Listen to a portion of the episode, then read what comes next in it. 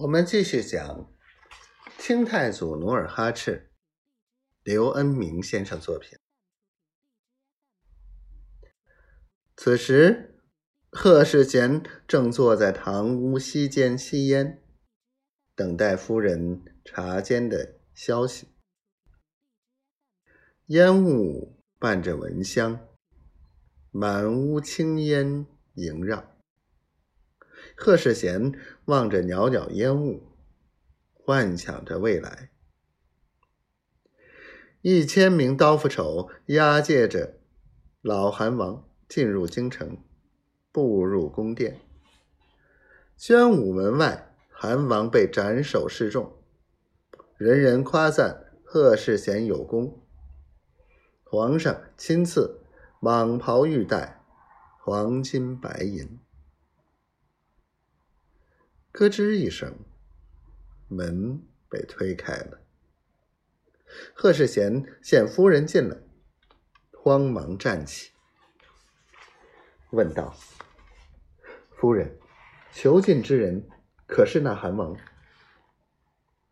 一点也不假。你不是开玩笑？人命大事，谁敢开玩笑？贺夫人梨花脸。绷得紧紧的，问道：“你打算怎么处置他？”押送京城，邀功领赏。贺世贤高兴的山羊胡子抖着说：“他与你何冤何仇？”贺夫人梨花坐在炕沿儿，毫无笑意的问道。贺世贤不解其意，反问道。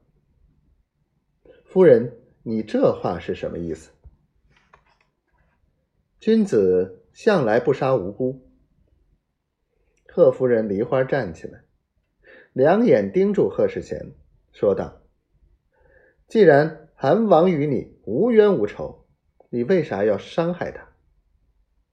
夫君，你还记得秦王李世民遇险，众生救驾的故事吗？”贺世贤一时被问得晕头转向，他眨着双眼坐在太师椅上，又吸起烟来。他吸一袋烟，把烟袋往条几上一扔，站起来问夫人道：“你是叫我把他放了？不不，不能！镇江守戒是兵将之责。”你要我把彝人放走，岂不是叛国欺君？